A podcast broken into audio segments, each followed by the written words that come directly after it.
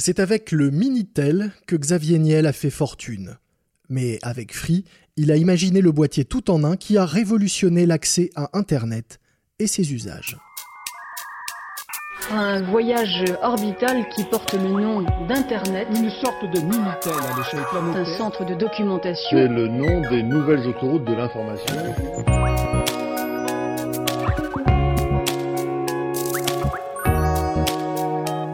Les génies du numérique un podcast capital.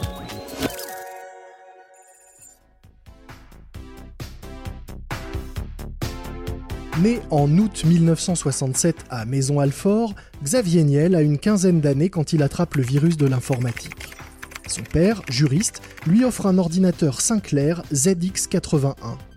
Comme tout adolescent, je devais être en crise et j'avais trouvé avec ça un machin qui faisait gentiment ce que je lui demandais de faire, plaisante-t-il. Il commence alors à concevoir des programmes informatiques. Après les cours, il joue ainsi les hackers ou développe des logiciels pour le compte de sociétés proposant des services pour le Minitel. Vous serez bientôt 2 millions à dialoguer avec un Minitel. Allez-y, nous au PTT, on est sûr. À 18 ans, il déserte les classes de sa prépa Matsup où il s'ennuie pour se consacrer à plein temps à cette activité qu'il passionne et qui se révèle particulièrement lucrative.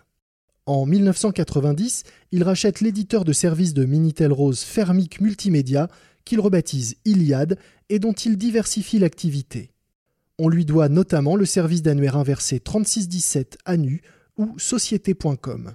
En parallèle, il est sollicité par l'ingénieur Sébastien Sochard qui souhaite lancer le premier fournisseur d'accès à Internet grand public français. Ensemble, ils créent donc WorldNet et se font connaître en distribuant des kits de connexion dans des magazines avant de vendre la société pour 40 millions d'euros juste avant l'explosion de la bulle Internet.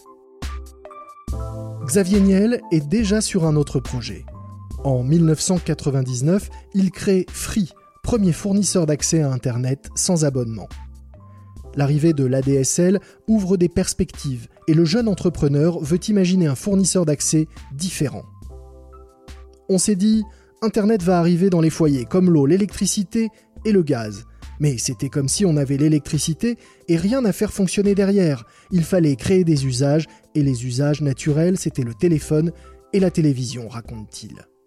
Il ne manquait donc qu'à proposer l'équipement qui susciterait le besoin pour vendre de la connexion.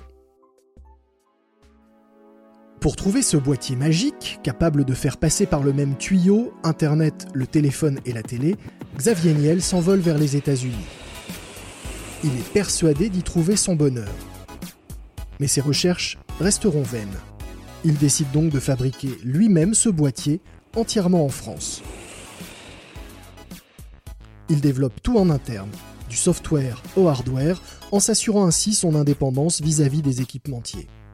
Une dizaine de personnes travaillent pendant des mois au projet et en 2002, Free lance la Freebox, premier boîtier multiservice sur l'ADSL permettant une offre triple play réunissant Internet, téléphone et télé.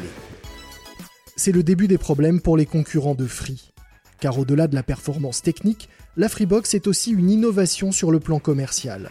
Un abonnement à 29,99€ par mois qui reste stable pendant plusieurs années alors que de nouveaux services sont progressivement ajoutés à la box. Chez Crétin.fr aussi, dans leur pack. Avec le web, pour 10 euros en plus, j'ai les 6 chaînes. Et encore pour 10 euros encore en plus en plus, et eh ben j'ai les appels téléphoniques. Sauf local, sauf national, euh, sauf le national et sauf les appels à l'étranger.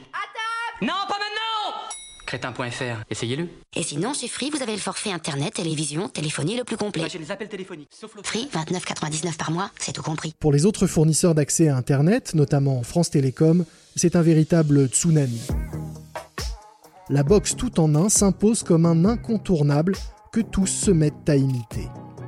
À l'époque, il y avait deux mondes distincts, celui d'Internet, balbutiant, où on pouvait tout imaginer, et celui des télécoms, où il ne fallait rien toucher, raconte celui qui semble se plaire à bousculer l'ordre établi.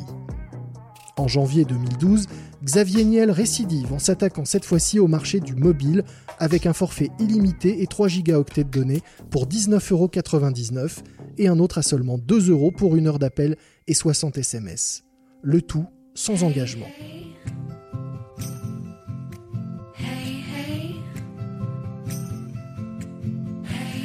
Forfait mobile, 2 euros. 2 heures d'appel et SMS illimité. Merci Free. Avec ses offres low cost, le lancement de Free Mobile dynamite à son tour le secteur.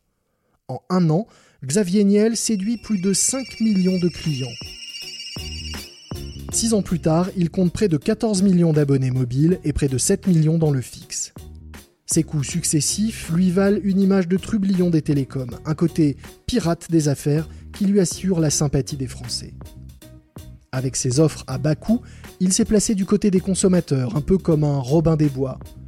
Une étiquette que Xavier Niel ne renie d'ailleurs pas, se disant même fier d'avoir rendu plusieurs milliards d'euros de pouvoir d'achat aux Français. Bon samaritain, le patron de Free, dont la fortune est estimée à 7 milliards d'euros, l'est aussi à l'égard des entrepreneurs. Avec Jérémy Bérébi, il lance en 2010 un fonds qui investit dans une centaine de startups par an pour des tickets de 150 000 euros en moyenne. Parmi ces investissements, Litchi, Prêt d'Union, Zenly ou Captain Train. Mais au-delà du financement, ce touche-à-tout a construit un véritable écosystème pour favoriser l'entrepreneuriat. Le meilleur remède au chômage selon lui. En 2013, il a ainsi ouvert 42, une école de programmation atypique qui forme plusieurs centaines de jeunes chaque année, recrutés sans diplôme. En juin 2017, il inaugure Station F, le plus grand incubateur de start-up du monde, dans les 34 000 m2 de la Halle Fraissinet à Paris. Le projet a été conçu par le milliardaire Xavier Niel, inauguré hier par le président français Emmanuel Macron. À partir de lundi, il doit accueillir près de 1000 startups pour 3000 postes. Des acteurs majeurs de la tech mondiale comme Facebook, Microsoft ou Google vont aussi euh, s'y installer.